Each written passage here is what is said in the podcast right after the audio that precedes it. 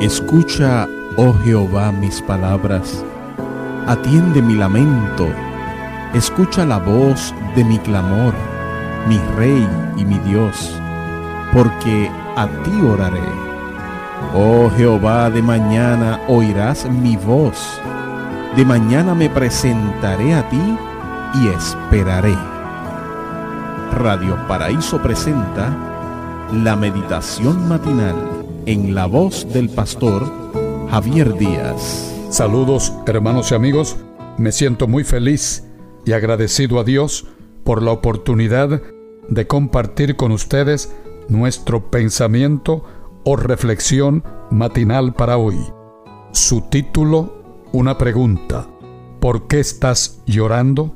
En nuestra serie, Nuestra Esperanza. Leemos en Juan 20:13 y le dijeron, Mujer, ¿por qué lloras?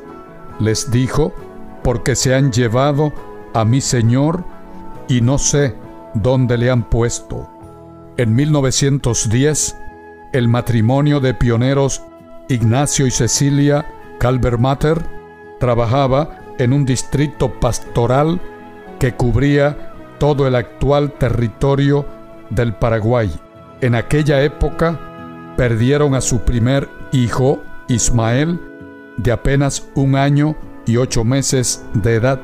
Por motivo de un viaje, Ignacio supo del fallecimiento de su hijo cinco días después de ocurrido.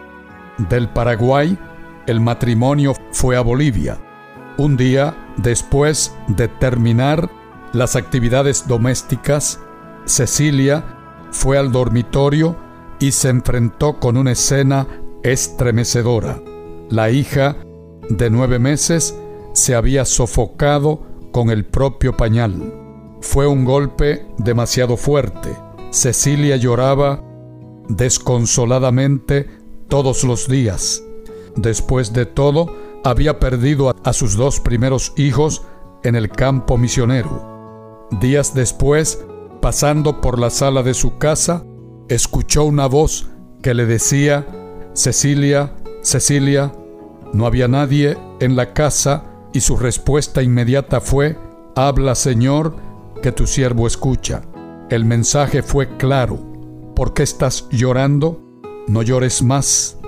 El dolor continuaba siendo muy fuerte, por lo que algunos días después todavía no lograba controlar las lágrimas.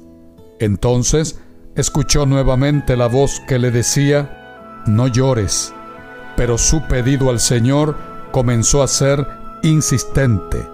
Por favor, ayúdame a no llorar más. Fue el día de su restauración. A partir de allí, el consuelo del Señor la acompañó hasta el final de sus días. Tuvieron cuatro hijos más. Ignacio y Cecilia vivieron días difíciles de entrega y sacrificio con espíritu de pioneros. No desistieron y la iglesia creció en la región a la que sirvieron.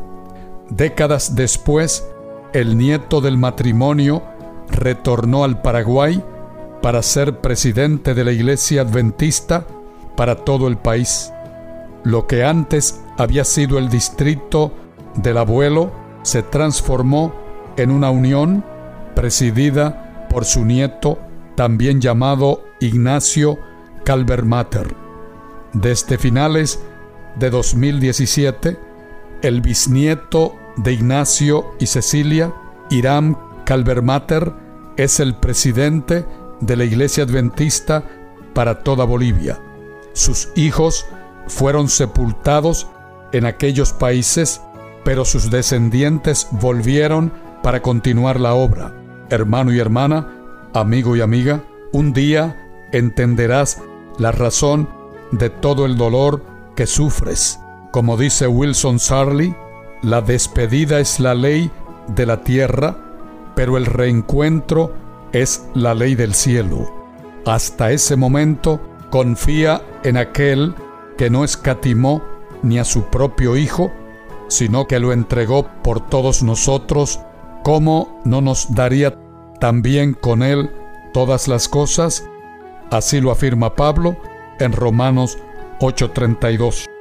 Mantengamos esa promesa en nuestros corazones.